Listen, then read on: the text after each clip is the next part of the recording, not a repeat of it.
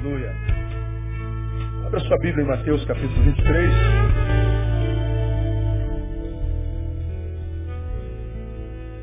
Nós estamos estudando alguns meses, dois meses, uma série de palavras em cima de Mateus capítulo 23, que é o capítulo dos ais. Jesus libera uma palavra dura, mas dura, dura demais aos fariseus, ou seja, aos religiosos da época. Os que eram o que nós somos hoje, religiosos. Só que os fariseus eram os líderes dos religiosos, eles eram a representatividade da religião oficial, eles eram os sacerdotes da nação, e naquele tempo a nação era teocrática. E Jesus se encontra com os representantes da religião e não de Deus. Vê se confunde a religião com Deus. E Jesus os trata com uma violência terrível. No versículo 27, Jesus diz assim: Ai de vós, escribas e fariseus hipócritas, porque sois semelhantes aos sepulcros caiados, que por fora realmente parecem formosos, mas por dentro estão cheios de ossos mortos e de toda imundícia ou podridão. Jesus olha para os religiosos da época, paramentados com as suas estolas sagradas, com seus urins e tumins, e Jesus olha para eles que são idolatrados pelos homens e Jesus diz, vocês são um bando de hipócritas. Ai de vocês por causa da sua hipocrisia, que por fora parecem um sepulcro caiado. Mas por dentro que vocês carregam é imundícia e podridão. Vocês carregam morte. Vocês são condutores de morte. Vocês são habitação da morte. Jesus pro, pro, é, é, é, promove aí oito ais a respeito dos fariseus. E nós pegamos a, a, palavra de Jesus aos fariseus e começamos uma série de sermões que nós denominamos sepulcros caiados aos olhos de Jesus. Quem são as pessoas as quais Jesus chama de hipócritas e chama de sepulcro caiado? Nós tomamos é, alguns sepulcros para mostrar aos irmãos e o maior deles é o Taj Mahal. Taj Mahal é, é, é, é um, um sepulcro que um imperador fez para sua esposa. E um sepulcro que levou 21 anos para ficar pronto. É uma das sete maravilhas do mundo. Então, quem vai a, a, a aquele lugar, na Índia, é, não deixa de visitar o Taj Mahal. Porque é uma das construções mais fenomenais construídas pela humanidade em toda a história. Então Jesus olha para alguns de nós e diz assim, ó, vocês são Taj Mahal. Lindos, fenomenais. Mas como Taj Mahal, a despeito da sua aparente grandeza e honra, é o que você tem dentro é um defunto. Jesus chama de sepulcro caiado aos fariseus. Quem são esses sepulcros caiados? Nós já aprendemos. São aqueles que têm, vivem desequilíbrio entre austeridade e flexibilidade. Ele fala isso no versículo 4. Vocês é, atam fardos pesados e difíceis de suportar e os põe aos ombros dos homens, mas eles mesmos nem com o dedo querem removê-lo. Faz o que eu mando, mas não faz o que eu faço. Falamos sobre isso dois domingos. É desequilíbrio entre austeridade e flexibilidade. Austeridade para com os outros, flexibilidade para consigo mesmo. Quantos nós temos assim hoje, principalmente na igreja evangélica, né? Gente dura, como a música diz, que vive julgando, oprimindo as pessoas. A pessoa vem para a igreja com medo, vem com medo com, com peso, vem para a igreja com peso, vem para a igreja triste, vem para a igreja por obrigação. É tanta, tanta regra, tanta chama de doutrina, mas é uso e costume, tanta opressão que a pessoa perde o brilho dos olhos e o sorriso dos lábios. Falamos que sepulcro caiado aos olhos de Jesus tem desequilíbrio com relação à sua motivação. Versículo 5 diz lá, todas as suas obras eles fazem a fim de serem vistos pelos homens pois alargam seus filactérios e aumentam as franjas dos seus mantos. Todas as obras fazem a fim de serem vistos pelos homens. Eles demonstram publicamente uma espiritualidade é, é, impressionante, linda, é, mas é só publicamente, porque quando os olhos dos homens saem de diante deles, eles se transformam em outros homens. são um publicamente, totalmente outro no privado. São pessoas que vivem esse desequilíbrio. A motivação deles não é a glória de Deus, é a própria glória. Falamos sobre isso decididamente. Os sepulcros caiados aos olhos de Jesus são aqueles, terceiro, com desequilíbrio com relação à missão. Está no versículo 6 e também no versículo 7. Gostam do primeiro lugar nos banquetes, das primeiras cadeiras nas sinagogas, das saudações nas praças, de serem chamados pelos homens de rabi. Desequilíbrio com relação à missão. Pergunta que Jesus faz, qual é o seu alvo? O fariseu responde, meu alvo sou eu. Eu faço para mim. Eu quero a honra, eu quero a glória. A minha motivação é o meu nome, a minha motivação é fama, minha motivação é a grana. Mas você parece que é o servo de todos, só pareço. Jesus sabe discernir muito bem quem é esse, quem é o que parece ser e quem é o que é, não é? Jesus pergunta para que, que nós existimos? Para adorá-lo ou para sermos adorados? Nós existimos para servi-lo ou para sermos servidos? Nós existimos para que outros reconheçam a Deus ou para sermos reconhecidos? Falamos sobre isso detidamente. O sepulcro caiado tem síndrome de Jeová. Ele quer ser adorado o tempo inteiro. Por isso que nós temos tanta gente na igreja que vivem magoados, né? Querem reconhecimento o tempo inteiro, tapinha nas costas o tempo inteiro. Se falar o que ele não gostou, ele fica chateado. Se chateado, eu vou embora. É, é, é, são os que eu chamo de magoáveis. Como eu preguei, não é MacGyver. É magoáveis. MacGyver você se lembra, né? O cara não morre, deve estar vivo até hoje, depois de tantos anos. Quarto, quem são os sepulcros caiados aos olhos de Jesus? Está no versículo 13, é o que a gente vai falar hoje.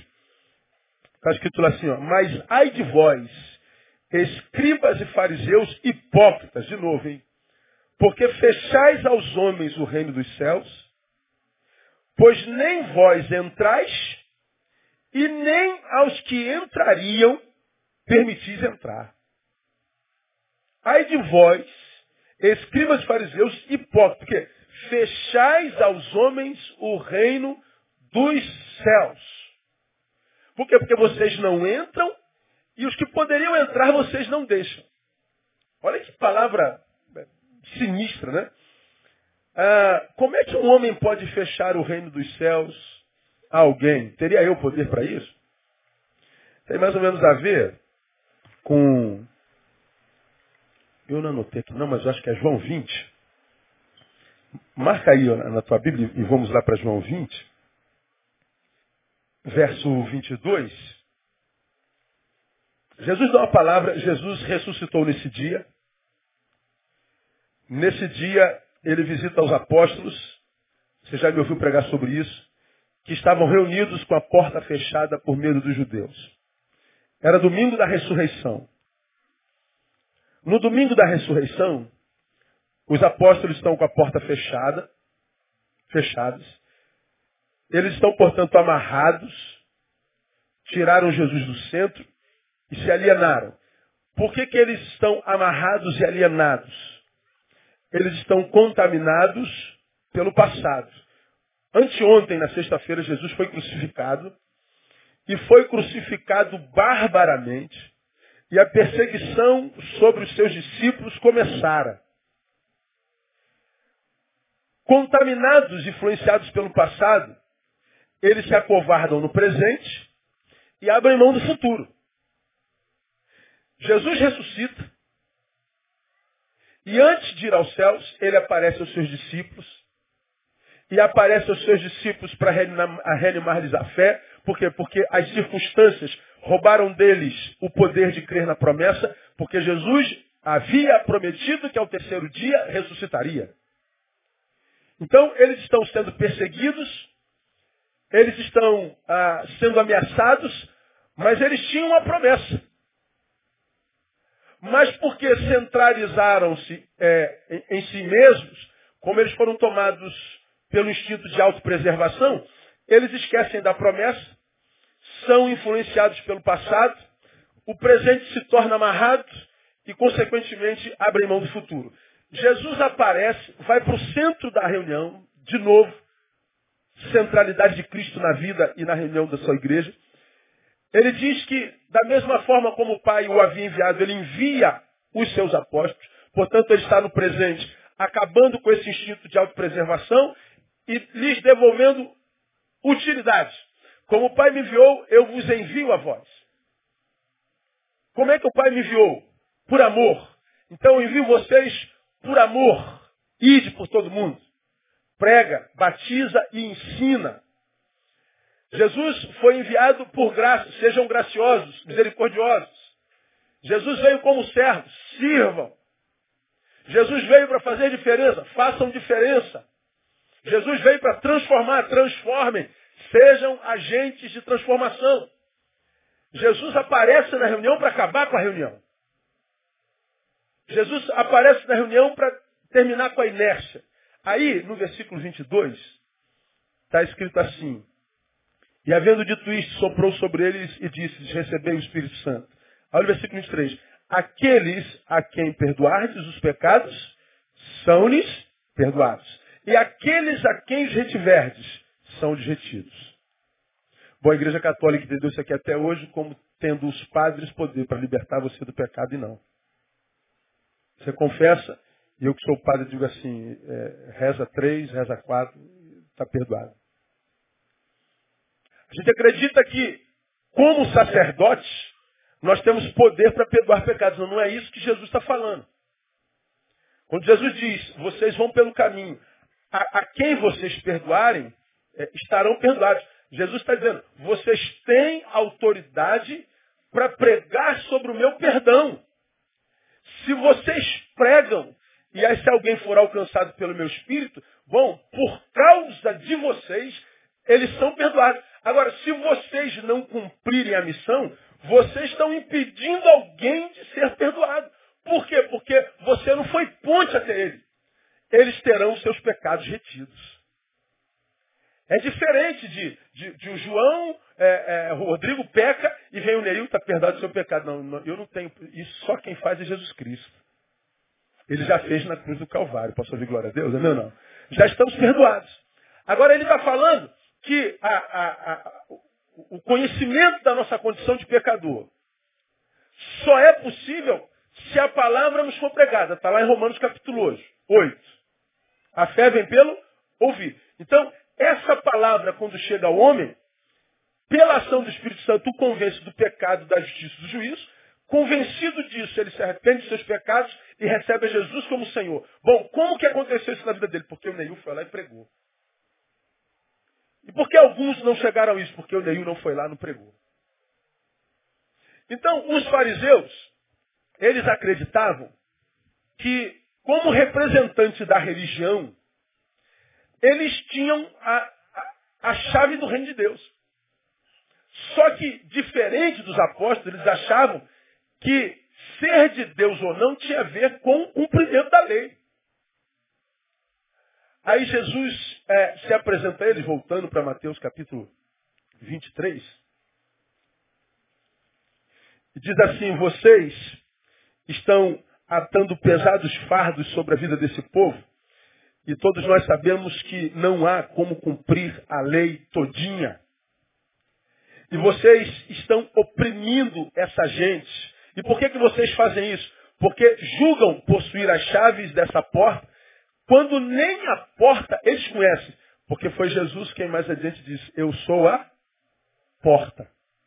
Quem entrar por mim será salvo. Mas os fariseus e saduceus, porque eram os doutores da lei, eles interpretavam a lei e diziam que só chegaria a Deus quem passasse pela lei de Moisés. Eles, doutores da lei, ficavam vigiando, como um acusador, como um juiz, quem dentre o povo cumpria a lei e quem não cumpria. Como ninguém cumpre lei totalmente, ele dizia, você é, está afastado de Deus. E quase sempre, por causa da corrupção da religião, para que esse sujeito fosse perdoados, ele tinha que pagar dotes. Bom, parece que isso acontece até hoje, né?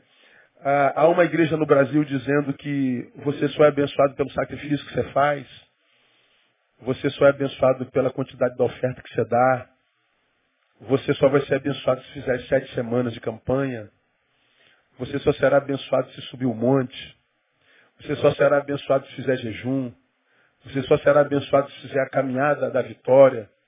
Você só será abençoado se você fizer, se você fizer, se você fizer, se você fizer. Sem que a gente se aperceba, nós estamos vinculando a nossa bênção, a nossa salvação ao nosso sacrifício. E por que, que o sacrifício dá certo? Por que, que vocês, ovelhas, ou talvez não vocês, mas outras, por que, que as pessoas acreditam num pastor que está aqui no meu lugar e diz assim, ó, é, esse é o ano é, de Caleb. Por que de Caleb? Caleb foi ah, até a terra espiar. Ele se encontrou com um povo gigante. Ele foi tomado por um espírito de otimismo e disse, nós podemos. Subamos animosamente. Enquanto outro disse assim, ó, o povo de lá vai pegar a gente, meu. Não dá não. Mas Caleb disse, não vamos. Aí o que, que o pastor faz hoje? Você está vendo os filhos de Caleb? Você acredita que você vai poder alcançar a sua vitória. Você acredita que você vai alcançar a tua cura. Você acredita que você vai conseguir tua casa própria. Você acredita. E o povo vai inflamando, inflamando, inflamando. Claro que eu acredito. Nós temos sonhos, nós temos desejos. Então nós vamos, como Caleb, subir animosamente e vamos com força. E o que é subir animosamente? Aí a gente faz uma oferta de 500 reais. Quantos estão dispostos a pagar 500 reais para a posse? Pô, quem é que não paga? Sua casa custa 300 mil reais. Na igreja tem que pagar 500 só. Deus vai dar. E a gente pega o povo pela ganância. Por que, que a teologia da prosperidade do sacrifício dá certo? Porque é o ganancioso pegando o povo pela sua própria ganância.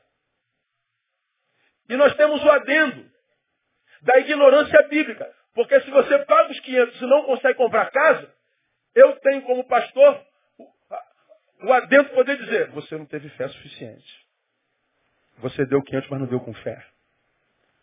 Bom, se deu 500, na verdade tu não tem fé nenhuma, tu tem pensamento positivo. E se eu digo para você, você não tem fé, pronto, desconstruir tudo que você imaginou tinha como fé. Por quê? Porque na nossa cabeça, nós achamos que é o nosso sacrifício. Nós achamos que sou eu ou somos nós. E por que, que nós acreditamos nisso? Por uma simples razão. Porque a gente sabe que se, se auto nos avaliarmos, todos nós temos um parágrafo na lei que nós não cumprimos. Todos nós temos um capítulo na lei que nós vacilamos. Então, porque nós temos é, vacilos na lei, nós não somos perfeitos, nós achamos então que por causa disso Deus não nos abençoará. Bom, se Deus não vai me abençoar porque eu tenho uma imperfeição, falhei em algum parágrafo da lei, então entra o sacerdote corrupto e diz assim, então você faz o sacrifício. Você compensa ou com oferta, ou com companhia, ou com não sei o quê. Bom, por isso que dá certo e vai dar certo até o final da vida. Isso é um veio que não tem como falhar. Porque todos nós, se não mergulhamos na graça de fato, de verdade, nunca nos sentiremos totalmente perdoados. Nós vamos sempre carregar um quê de culpa, um quê de remorsos por não sermos aquilo que deveríamos ser nele. Por que, que nós carregamos um quê de remorso, um quê de culpa? De modo que quando a desgraça vem, a gente diz, na verdade, acho que eu merecia isso. Por que, que você diz que acha que na verdade merecia isso? Porque você acha que o sacrifício de Jesus não foi suficiente. Você acha que tem a ver com o mérito seu, você acha que tem a ver com o teu sacrifício. Bom, é exatamente isso que os fariseus fazia, faziam com o povo. Vocês não têm como chegarem-se a Deus. Precisam de nós. E o que, que eles faziam? Usavam da posição para dar fardos pesados sobre eles. E o povo ignorante idolatrava aqueles sacerdotes porque eles acreditavam que ainda era através deles que eles chegavam a Deus. Vem Jesus e desconstrói esse negócio todinho. Vem Jesus, você conhece a história, e diz assim, meu filho, povo meu, você não precisa mais de pastor nenhum para chegar a mim. Você não precisa de sacerdote nenhum, você não precisa de apóstolo nenhum. Você não precisa do pastor Neil para chegar a Deus. Você não precisa do, dos malafás da vida. Você não precisa dos valdomírios da vida. Você não precisa dos macedos da vida. Você não precisa mais sacrificar teu carro. Não precisa vender tua geladeira e dar dinheiro para a igreja. Você não precisa nada disso. Desde que Jesus foi crucificado, o véu do templo se rasgou. E ele está dizendo, o santíssimo lugar está aberto para qualquer um de vocês. Da mesma forma, aplauda forte ao Senhor. Como ele ouve o pastor, ouve vocês. Isso é, isso é claro na Bíblia Sagrada. Você não precisa da oração do pastor Neil para que Deus te abençoe. A minha oração é tão poderosa quanto a tua que está debaixo da graça. Agora, por que, que nós nos submetemos a tanta tirania até hoje? Por falta da consciência da graça. Ou seja, estamos ainda debaixo da consciência da lei. E por que, que estamos debaixo da consciência da lei? Porque o sacerdócio contemporâneo mantém o povo debaixo do sacerdócio da lei. É disso que Jesus está acusando aquela gente. Os fariseus eram doutores da lei. E a lei era tudo o que eles conheciam. O que eles não conheciam era Romanos capítulo 10. Vamos a Romanos, vamos passar um tempinho ali em Romanos. Vamos ali em Roma rapidinho. Vamos pegar o 3 do 3 aqui e vamos ali em Roma. Romanos 10. Bom, o fariseu é doutor em lei, eles estudam isso desde moleque. E é tudo que eles conhecem. O que eles não conheciam era Romanos capítulo 10, versículo 4, quando Paulo, falando é, sobre os judeus, sobre a justiça de Deus, e acusando-os de rejeitarem a justiça de Deus, ele escreve para judeus, ele se dirige a judeus, e ele diz lá no versículo 4, porque Cristo é o fim da lei para justificar a todo aquele que crê. Romanos 10, 4. O fim da lei é Cristo. Repita após mim. O fim da lei é Cristo. Vamos versículo todo. O fim da lei é Cristo. Há duas formas de nós avaliarmos esse versículo. Primeiro, aquele que tem a consciência da lei. O que tem e vive na consciência da lei, ele pensa assim, pô, peraí, se a lei acabou em Jesus, então não há mais lei. Opa! Então posso fazer o que eu quiser? Posso enfiar o pé na jaca? Posso pecar à vontade? Essa é a cabeça da lei. Essa é a cabeça do sujeito que mudou de religião, mas não mergulhou na graça. Essa é a cabeça do sujeito que foi adestrado no Evangelho, mas não teve discipulado porque não nasceu de novo.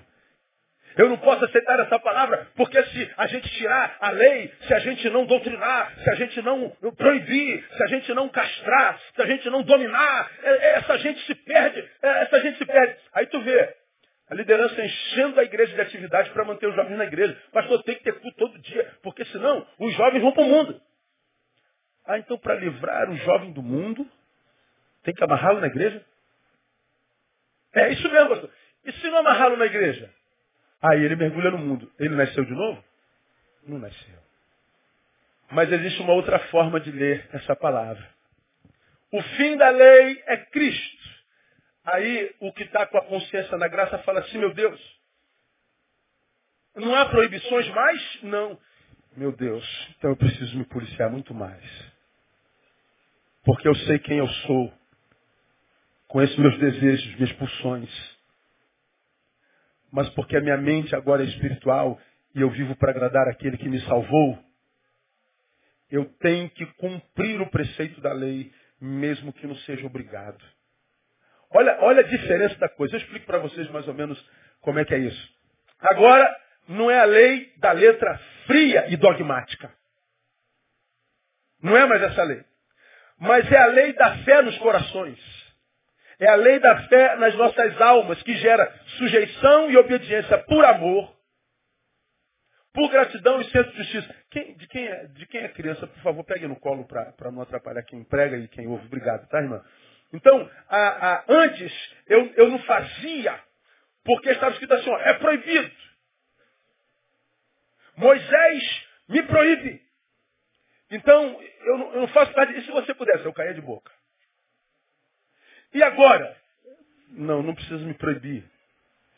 Eu não preciso mais de ninguém me dominando, me castrando. Em mim cresceu a, consciência do Evangelho.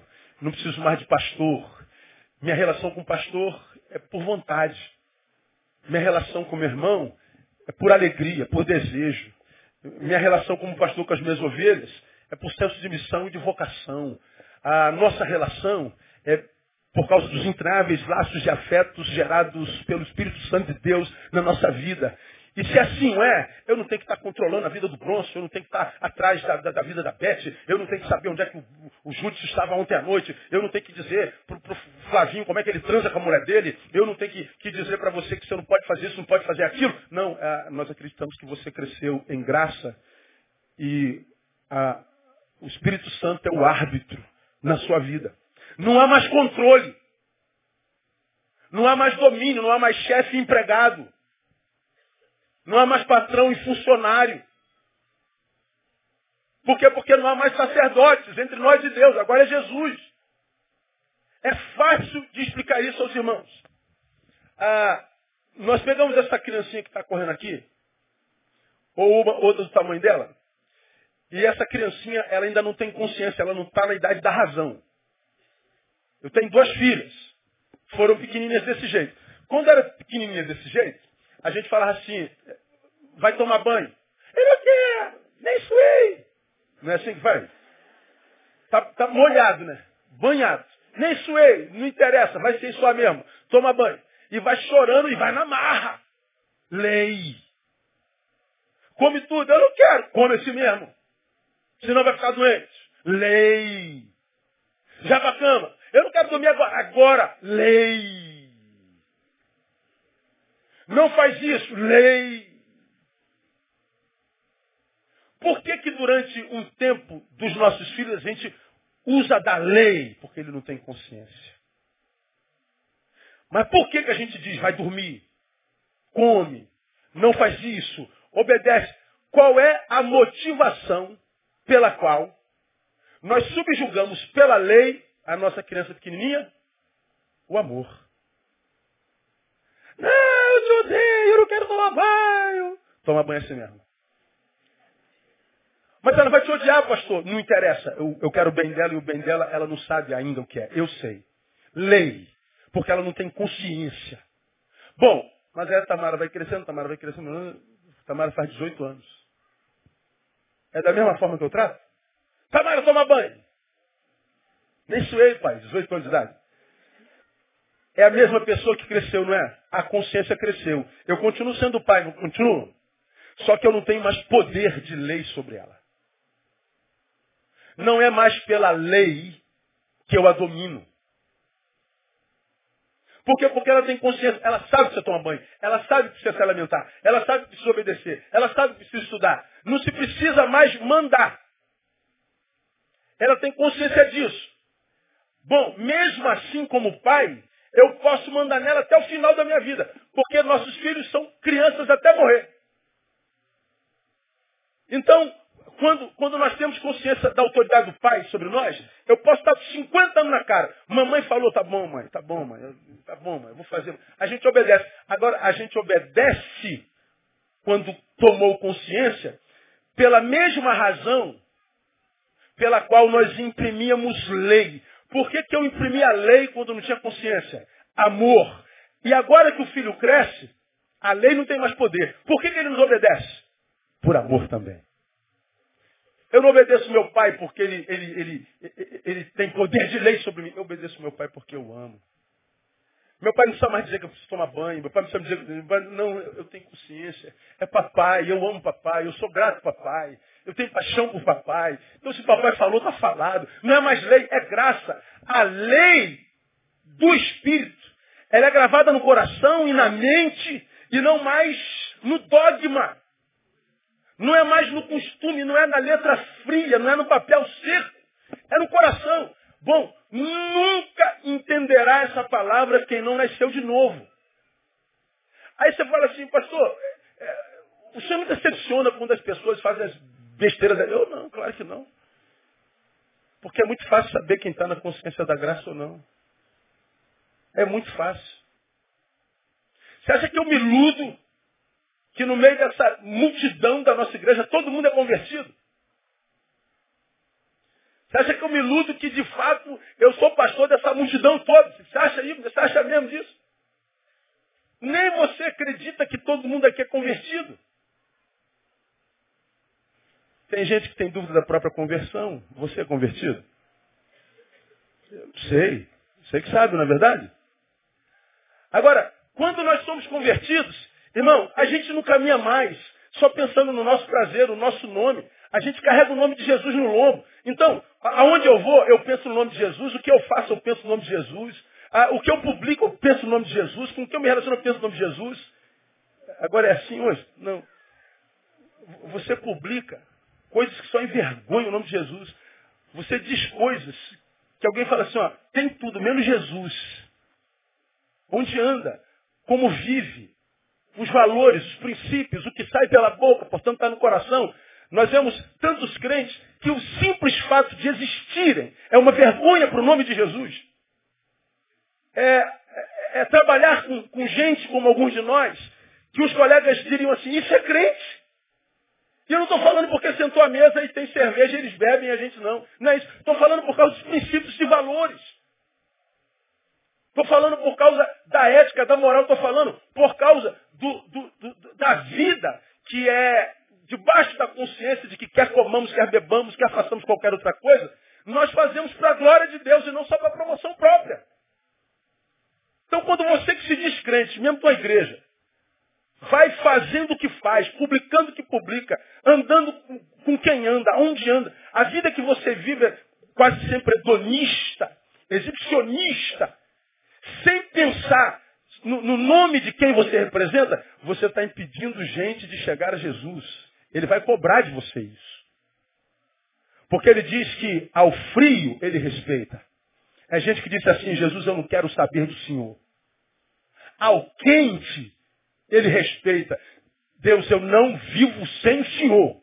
Mas ao morno, que diz que o ama, mas vive completamente oposto ao discurso da palavra, o morno, ele diz, eu vomito você. O que, que os fariseus faziam? Eles atavam dogmas pesados sobre pessoas que não tinham consciência de graça. E porque elas não podiam cumprir todos os ritos da lei fria, viviam debaixo de culpa. E eles impediam que essas pessoas conhecessem a Jesus, conhecessem a palavra. Jesus está acusando os fariseus de se interpor entre ela e aquela geração. Jesus está aqui, eu sou o sacerdote, e aqui está o povo. Esse povo, para chegar a Jesus, tem que passar por mim. E Jesus está dizendo, vocês estão fechando a porta para essa gente. Porque vocês estão dizendo que ela precisa fazer isso, fazer aquilo, fazer aquilo, fazer aquilo. Vocês estão dizendo que é dogma, vocês estão dizendo que é sacrifício, estão dizendo que é campanha, vocês estão dizendo que é estudo. E não é nada disso. Só precisa ter consciência da graça. E consciência da graça gera arrependimento. E arrependimento gera filhos para Deus no nome de Jesus.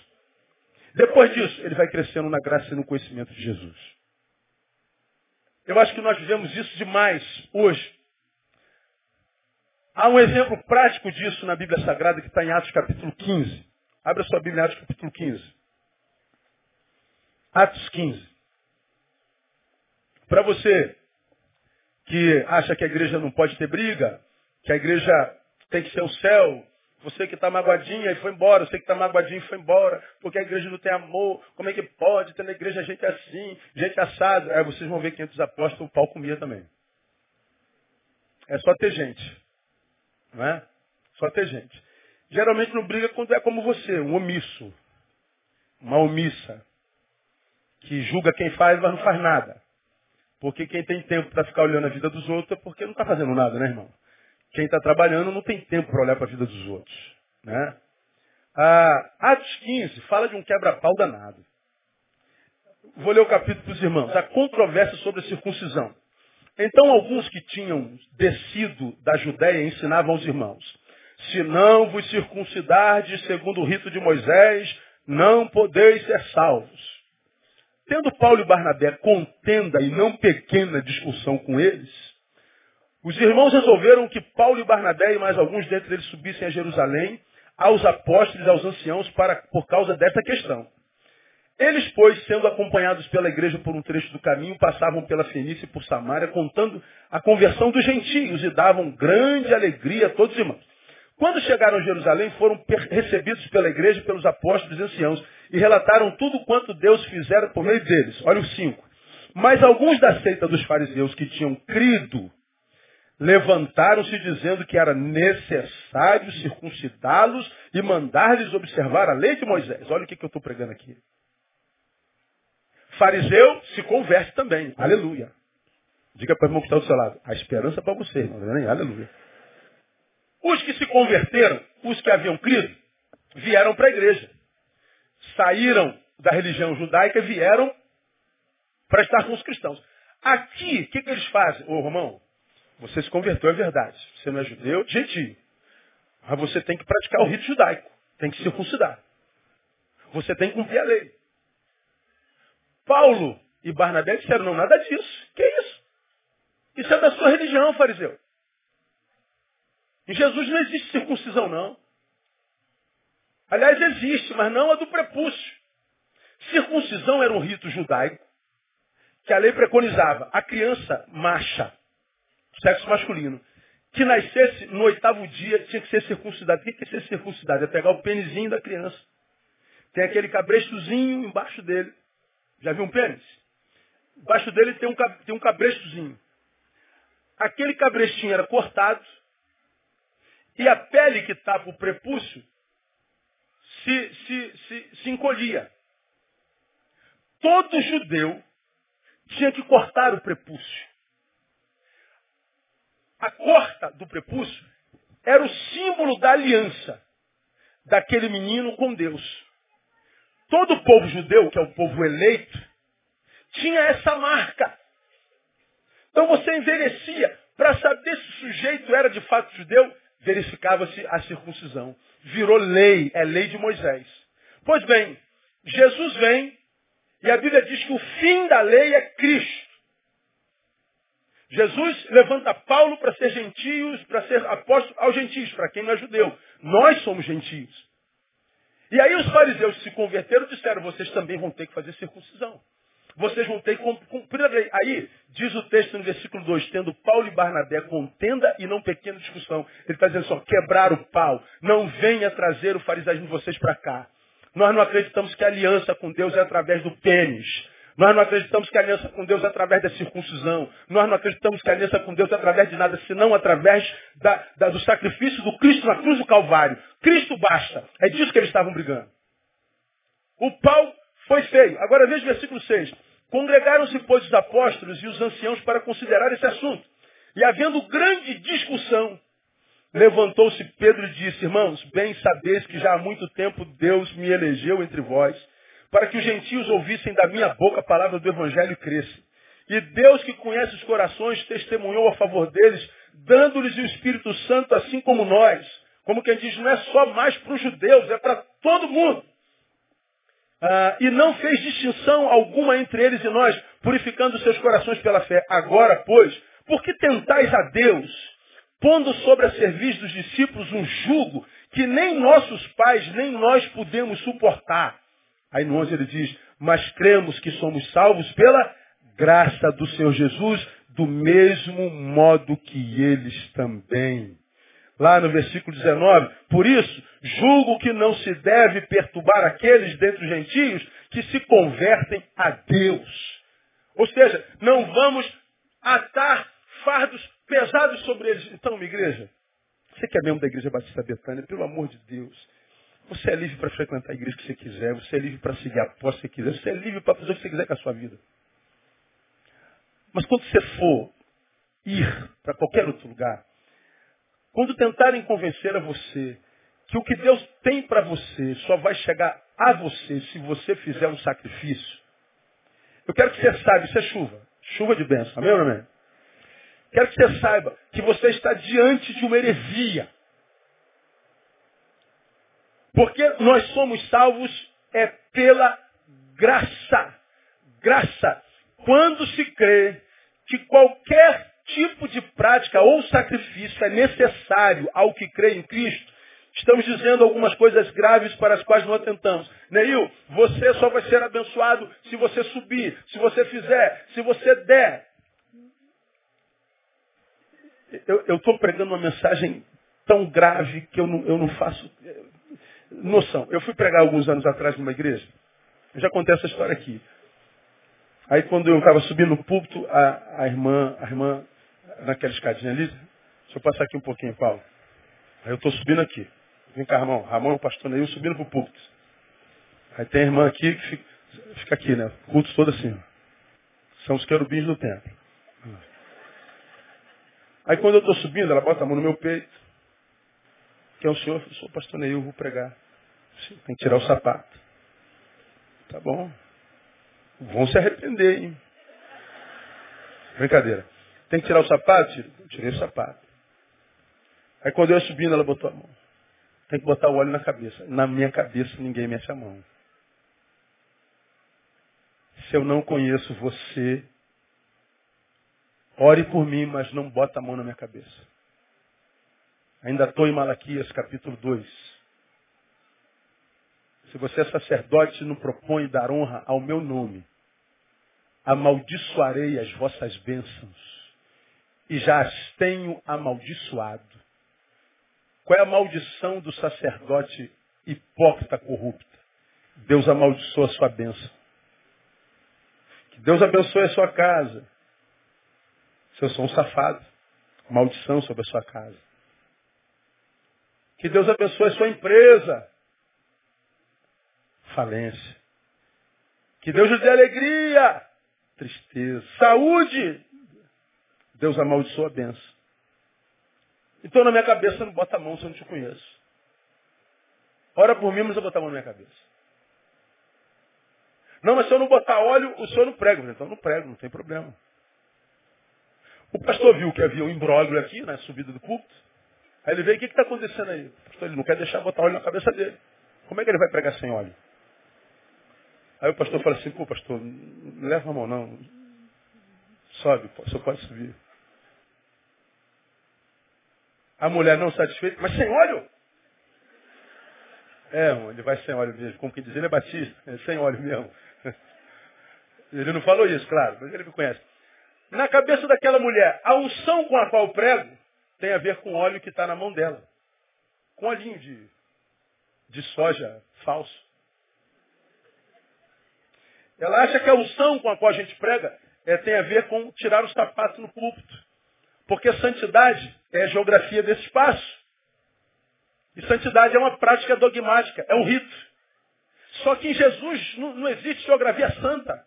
Existem pessoas santas. E onde houver uma pessoa santa, é aquela pessoa pisar naquele lugar, aquele lugar virá santo no nome de Jesus. Santidade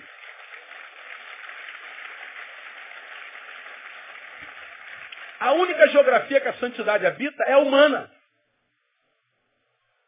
Santidade é bênção de Deus para a vida de um ser humano.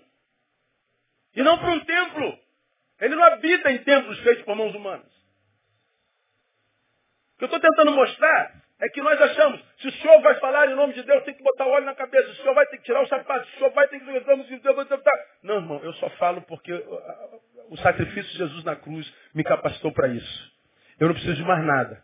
E quando é que eu sei que eu estou capacitado para isso, que de fato eu estou debaixo da unção da graça de Deus? Quando a minha vida é uma vida ética. Quando a minha vida frutifica no Espírito Santo sem que ninguém tenha que controlá-la. Quando eu uso saia embaixo do joelho, mas eu não uso porque eu vou chegar na igreja, o pastor vai, vai, vai, vai me castigar. Não, eu uso porque eu acho que é decente. Porque senão você vai encurtando cada vez mais o shortinho porque você quer que os homens te achem um pedaço de carne gostosa para comer. Mas você não sabe que se os olhos espirituais olharem para você, vão dizer, não fica bem para uma serva do Senhor se reduzir a um pedaço de carne que quer ser comida. Mas adianta falar, se não tem a consciência da graça, o nome de Jesus é só um detalhe. Agora, para quem tem consciência da graça, não adianta falar, porque ela não, não, não precisa que se fale, ela já vive na bênção de Deus e vive para a glória do seu nome. É consciência, não existe cadeias. Eu me lembro no início do meu ministério, eu vim pregar aqui um pastor renomado batista que eu amo muito. Ele viu o nosso louvorzão, e na, na, não era a tradição da igreja batista, ele falou, Neil, rapaz, você vai perder o controle disso? Eu falei, a intenção é perder o controle total. A intenção é que é só o Espírito Santo controle. E se o Espírito Santo não controlar, eu prefiro que feche. Porque vai ser um clubinho do bolinha e da Luluzinha. Um gerando, abdicando poder sobre a vida do outro. Controle, honra, glória, domínio e poder. Não, eu não quero disputar com o senhor isso. Que eu perca totalmente o controle. Está aí, ó, o controle perdidinho. E honra eh, para glória de Deus pela vida da igreja que a gente tem. Louvado seja o nome do Senhor. Então, quando eu digo assim, é o teu sacrifício, é o dogma, é o óleo, é o sapato, é a gravata, é o raio do pata. Eu tô, estou tô pregando uma mensagem gravíssima. Por causa de duas razões. Primeiro, quando eu acredito que é o sacrifício que eu faço, eu estou dizendo que o sacrifício de Cristo não foi suficiente. Se não botar o óleo, o Senhor não pode pregar. Pô, mas e o óleo que foi derramado sobre minha cabeça pelo Espírito Santo lá na cruz do Calvário? Não, esse não conta, tem que ter esse aqui também. Pô, mas esse sapato é novinho, deixa eu usar meu sapato. Não, com esse sapato não pode, porque ele está com a poeira do pecado. E aqui em cima não tem pecado, não? A gente está dizendo, o sacrifício, ah, você acredita que foi abençoado porque subiu um monte para orar. E, e, eu que orei no banheiro, Deus não viu? Deus, sobe no, Deus não vai no banheiro. Ah, Deus não viu porque eu fiz jejum. Pô, e eu não posso orar depois que eu comi a feijoada? Deus não ouve? A gente vai construindo os nossos dogmas. A gente vai construindo a nossa vida meritória. A nossa conduta meritória. E aí, a gente vê a multidão de gente frustrada com Deus. Porque fez tanto por merecer e na hora Deus disse não. Fica com raiva de Deus. Deus te abandonou. Passei três meses sem fumar. E ele não me ouviu.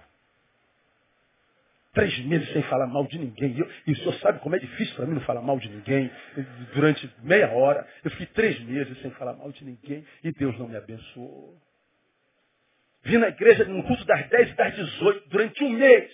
Você sabe que eu só apareço no dia da ceia. Eu sou, eu sou aquele tipo de crente, é, é, como é que eu chamo? É, cético não, é, é, é, Sou crente gastronômico, só vem quando tem pão e vinho. Se não tiver pão e vinho, não vem. Mas esse mês eu vi todos os cultos e Deus nada. Pois é. Aí nós temos 42,3 milhões de crentes. No Brasil, 56 milhões de ex-crentes. Quem é o ex-crente? É o que nunca foi crente, que veio para a igreja com a consciência da lei e com a perspectiva de mérito. E se você tem essa consciência, é, é só questão de tempo. Logo, logo você deixa a igreja também. Se não houver conversão, e se a gente não mergulha na graça, não tem jeito. Se eu digo que o sacrifício do Cristo não é suficiente, eu, eu, eu prego o pior de todos os sermões, eu, eu, eu, me levanto contra o próprio Espírito de Deus e me torno anticristo. Quando você lê, por exemplo, estamos em, Romanos, Romanos 8, rapidinho. Oi, Jesus, já acabou meu tempo. Olha, Portanto, olha lá, agora nenhuma condenação há para os que estão em Cristo Jesus. Porque a lei do Espírito da vida em Cristo Jesus te livrou da lei do pecado e da morte. O que, que Paulo está dizendo? Ora, eu sei que eu não tenho como cumprir todos os preceitos da lei. Ou seja, eu vou pecar de vez em quando. Mas ele está dizendo, mesmo assim você está livre do preceito da lei, porque agora você existe debaixo da graça. E quando você está debaixo da graça, ainda que você peque, o Espírito que habita te dá consciência do pecado, então você se arrepende. Porque você se arrepende, a despeito de ter pecado, você está perdoado e você segue em vitória no nome de Jesus. Mesmo tendo errado lá atrás. Agora, quem está na consciência da graça não entende isso. O sujeito pecou, você o perdoa e diz assim, como é que pode? Está conversando o pecado. Está aceitando o pecado no nosso meio. Não, não estou não. Estou fazendo a mesma coisa que Jesus fez, já fez lá na cruz do Calvário. Mas a tua ira com o pecador qual é? Porque de repente ele cometeu um pecado que existe em você em potência. Por exemplo, por que, que a igreja perdoa todo tipo de pecado menos o adultério? Sabe por quê? Porque dentro de todos nós tem um adúltero. Você condena o irmão que comeu a irmã, mas na tua cabeça já comeu um monte delas. Que isso, meu Deus, o pastor está falando de comer. É a tua hipocrisia. Para você ver o quanto você é hipócrita. Você está com a cabeça cheia de podridão e ainda se escandaliza, escandalizado como que, como que se você não tivesse ouvindo a verdade. Você mente até para si mesmo. Mentir para você eu posso, mentir para mim só se eu for muito doente, cara. Mas olha o que, que a lei faz com o sujeito. Eu estou indignado pelo pecado que, que, que o Flavinho cometeu. E eu estou cometendo o mesmo pecado, às vezes na prática. Por que, que eu quero acabar com o Flavinho? Porque quando olho para o Flavinho, eu lembro do meu pecado. Olhar para o Flavinho, que adulterou, aqui ó, é olhar-se no espelho porque eu estou adulterando também. Não podemos coadunar com o pecado. É verdade, então perdoe. E ajude-o a se livrar desse vício. Seja misericordioso. Impossível se não tiver mergulhado na graça. E mais, se você se encontra que usou de graça e perdoou, você se torna inimigo do que usou de graça. É um negócio de maluco, irmão. Não há condenação para quem está em Cristo. E se alguém está em Cristo, ele não vai percar voluntariamente. É, é o escorrego na casca de banana. Foi um equívoco. Mas a consciência do pecado vem logo e ele se arrepende. Não é porque alguém viu, não é porque alguém pecou, não é porque ele vai perder o cargo, não é porque ele vai perder a honra, não, não. É porque ele tem consciência do Deus que o chamou, que o vocacionou. Isso é graça de Deus, isso é bondade de Deus. O versículo 3 diz, porquanto o que era impossível à lei, visto que se achava fraca pela carne, Deus enviando seu próprio filho em semelhança da carne do pecado, e por causa do pecado, na carne condenou o pecado, para que a justa exigência da lei se cumprisse em nós, que não andamos segundo a carne, mas segundo o Espírito. A lei não perdoa ninguém, mas para que ela fosse cumprida, Jesus veio, a lei se cumpre nele, e a graça dele nos absolve. E porque a graça nos absolve, a gente não continua no pecado, porque a gente o serve por gratidão e amor. Não tem controle, não tem dogma, não tem chefe, não tem patrão, é consciência. Ninguém precisa me dizer o que eu tenho que fazer. Lá na frente, João diz, vós tendes a unção da parte do santo. E todos têm desconhecimento. Você sabe quando está pecando. Você pode ter até prazer nele, mas você sabe que é pecado é. Você pode estar ali curtindo. Se sentindo A, se sentindo O. Que prazer que eu estou sentindo. Legal. Mas você sabe que está pecando. Fez opção pelo pecado. Ninguém precisa te dizer. Você sabe. Quando eu leio Gálatas 2, passa algumas páginas aí, nós vemos no versículo 8 Paulo dizendo a mesma coisa. Perdão, Colossenses 2. Agora sim, né, irmão? Colossenses 2,8. Tendo cuidado para que ninguém vos faça presa sua, por meio de filosofias e vãs sutilezas, segundo a tradição dos homens, segundo o rudimento do mundo, e não segundo Cristo, porque nele habita corporalmente toda a plenitude da divindade. E tendes a vossa plenitude nele, que é a cabeça de todo principado e potestade, no qual também fostes uh, circuncidados com a circuncisão não feita por mãos no despojar do corpo da carne, a saber, a circuncisão de Cristo, tendo sido sepultados com ele no mesmo batismo, no qual também foi ressuscitados pela fé no poder de Deus, que o ressuscitou dentre os mortos. Aí lá no 14, e havendo riscado o escrito de dívida que havia contra nós nas suas ordenanças, o qual nos era contrário, removeu no meio de nós, cravando na cruz. Presta atenção nesse versículo 14, meu irmão, você que tem espírito de graça. Havendo riscado o escrito de dívida que havia contra nós, aonde? Leia para mim. Nas suas ordenanças. Ó, a nossa dívida não era só contra o pecado. Nós tínhamos dívida contra as ordenanças de Cristo. Como assim, pastor? Dívida contra as ordenanças. É porque ele deixou ordens na lei que ele sabe que não dá para o homem cumprir tudo. De modo que se a Bíblia diz que se eu cumpro toda a lei, mas falho num tópico, eu sou culpado de todas elas. Então Jesus sabe que na lei ninguém seria justificado. Então todos nós somos devedores da sua própria ordenança, a lei, escrita por Moisés. Mas ele está dizendo que em Cristo, ele passou uma borracha nessa dívida e a pegou e cravou na cruz do Calvário. Ele está dizendo assim, meu filho, eu sei que você erra. Eu sei que você não pode ser perfeito. Eu tenho consciência que você não vai acertar sempre. Eu sei que você é vacila, eu sei que você tem desânimo, eu sei que às vezes você é egoísta, eu sei que às vezes você é tarado, eu sei que às vezes você é fofoqueiro, eu sei que às vezes você é juiz. Eu sei de tudo isso. Mas eu não te amo por causa disso, eu nem deixo te amar por causa disso. Porque como você já ouviu aqui, quando ele olha para nós, ele não olha com os olhos da lei, ele olha com os olhos da graça. E você já aprendeu, né? Que é invisível aqui, né? Você lembra? Fiz na ceia. Lá de cima, Deus tem um olho, um óculos, que é o, olho, o óculos da graça. A lente é o sangue do cordeiro.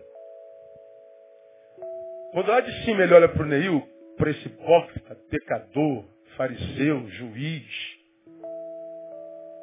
pecador, ele olha lá de cima pelos olhos da graça e a lente é o sangue do cordeiro. Então, os olhos dele passam pelo sangue de Jesus.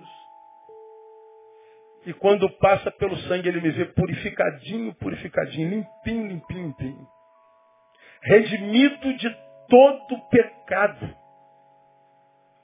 Debaixo do sangue, debaixo da graça, a gente não é essa porcaria que a gente é quando se olha horizontalmente. Quando nós estamos debaixo da graça, nós não somos esse, esse, esse traste traidor, ingrato, que nós somos horizontalmente. Ele olha de cima, de, de cima para baixo, ele olha pela lente do sangue, e quando passa pelo sangue, ele nos vê purificado. E ele diz, eu te amo por causa da graça que há em Cristo Jesus nosso Senhor. Isso é. Agora o que, que ele espera de nós? Que quando nós olhamos para o pecador, nós façamos a mesma coisa. Pai, perdoa-nos. Da mesma forma como nós perdoamos aos nossos devedores.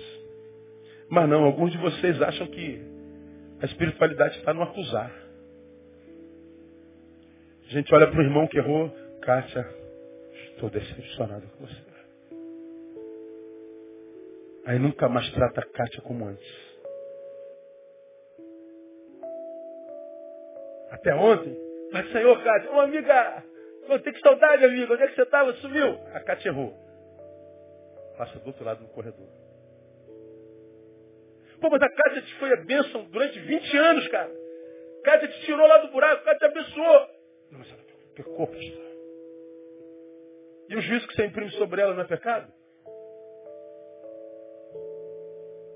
E o sujeito acha que é mais crente do que a Cátia que pecou. Ora, se eu consigo entender isso claramente, você acha que Jesus me entende? Você acha que Jesus tem prazer em fariseu? Você acha que Jesus tem prazer em juiz? me decepcionei com fulano. Não, não foi com fulano que você se decepcionou. Você está decepcionado consigo mesmo, porque você acha que é melhor do que ele. Eu costumo dizer, ó, eu prefiro o vacilão, o pecador, que vive fazendo besteira na vida, mas ele volta sempre e diz, pastor, me dá mais uma chance, pastor, eu sou doido mesmo, pastor. Ai, meu Deus do céu, pastor, tem misericórdia. Pô, onde é que eu estou com a cabeça, pastor? Volta, moleque, vamos tentar mais uma vez aí, vamos lá, vamos tentar de novo. E ele fica um tempão na bênção, daqui a pouco ele faz besteira de novo e some, volta daqui ao mesmo, pô, pastor, volta, moleque, eu conheço teu coração, conheço tua alma, vamos lá tentar mais uma vez. Eu prefiro esse cara que vive indo e voltando, do que aquele santarrão que está aqui não faz nada para ninguém, com aquela cara de santarrão, que te olha sempre te reprovando. Qual é essa cara? Ele não fala nada, mas ele está sempre te reprovando. Remango de preto e vermelho, sangue de Jesus sem poder. Esse Flamengo, esse negócio. Ah, Deus me livre. Com aquela cara de santa e de santo. Ai, irmão. Não dá para mim, não. É graça. É olhar para a Kátia que pecou e falou, Kátia, levanta. Eu também tenho meus erros e estou de pé, então você pode também, minha irmã. Mas se me dá outra chance, dou dez chances. Não deixa de me amar, te amo mais ainda, porque agora nós somos mais parecidos. Ah, eu gosto de gente assim. Para mim, a misericórdia é é, é a, marca mais contundente do cristão. Porque como você já aprendeu, quando a gente está debaixo da luz de Deus, essa luz faz com que nós nos enxerguemos. Quem de fato se enxerga, da boca só pode sair, ai de mim. E se da boca saiu, ai de mim, eu só posso olhar o meu irmão com misericórdia. Porque se eu não olho com misericórdia, eu julgo, ou eu não estou debaixo da luz, ou eu sou muito ruim mesmo, estou debaixo da luz, me enxerguei e me vi santo. Então, quando eu digo é meu sacrifício, eu estou anulando o sacrifício de Jesus. Terminei. E outra coisa que a gente está falando, que nós temos méritos diante de Deus. Ó Deus, eu passei três meses no monte. Ó Deus, eu fiz jejum. Ó Deus, eu visitei o enfermo. Ó Deus, eu fiz aquilo. Ó Deus, eu fiz aquilo. Eu fiz aquilo. Então paga. Repita assim após mim. Deus não me abençoa pelo que eu fiz. Deus não me abençoa pelo que eu vou fazer. Deus me abençoa pelo que Jesus já fez. Você não é abençoado pelo que você faz nem pelo que você vai fazer. Você é abençoado pelo que Jesus já fez. Meu irmão, tua bênção já está paga. Você não precisa pagar mais nada. E quando você for fazer alguma coisa, não faça imaginando que ele vai te abençoar por causa disso. Faça pela consciência de que o que tinha que ser feito já fez, então você quer ser cooperador de Deus. Somos cooperadores. Quem está em missão no mundo é Deus nós somos cooperadores dele. E abrir mão desse privilégio não é nada inteligente para mim. Deixar de viver para Deus para viver para si mesmo, você está louco. Não é muito inteligente. Nós não temos mérito, porque todos pecaram e destituídos estão da glória de Deus. E a Bíblia diz que o salário do pecado é o quê? É a morte. Então, o que eu e você merecíamos era a morte porque eu e você pecamos também. Mas nós estamos vivos e ó, a maioria de nós felizes. Como eu digo, você saiu de casa, tomou um café fresquinho, meu não? E do lado do café tinha um pão de repente fresquinho, meu não? Dentro do pão ainda tinha manteiga, não tinha, meu não? E alguns tinham até queijo, tinha? Presunto. Tu devia estar morto, ó. Dormiu feito um defunto, dormiu bem. Acordou, tinha café, pão, dentro do pão tinha manteiga, queijo, presunto. Veio para a igreja de carro, tem carro, desgraçado. Está numa igreja com ar-condicionado, ouvindo uma palavra dessa, que mesmo que bata na gente, a gente sabe que é de Deus. Ainda está reclamando de quê? Se você devia estar tá morto. Tua casa era para ser um caixão. Sete palmos, nem sete palmos mais é agora, agora é meio palmo. Até nisso a gente está sendo roubado. E, e, e você está vivo reclamando da vida que Deus me abençoou. Você já está morto, cara. Você não merece nada disso aí não, rapaz. Quando a gente tem essa consciência, a gente só vive com ações de graças.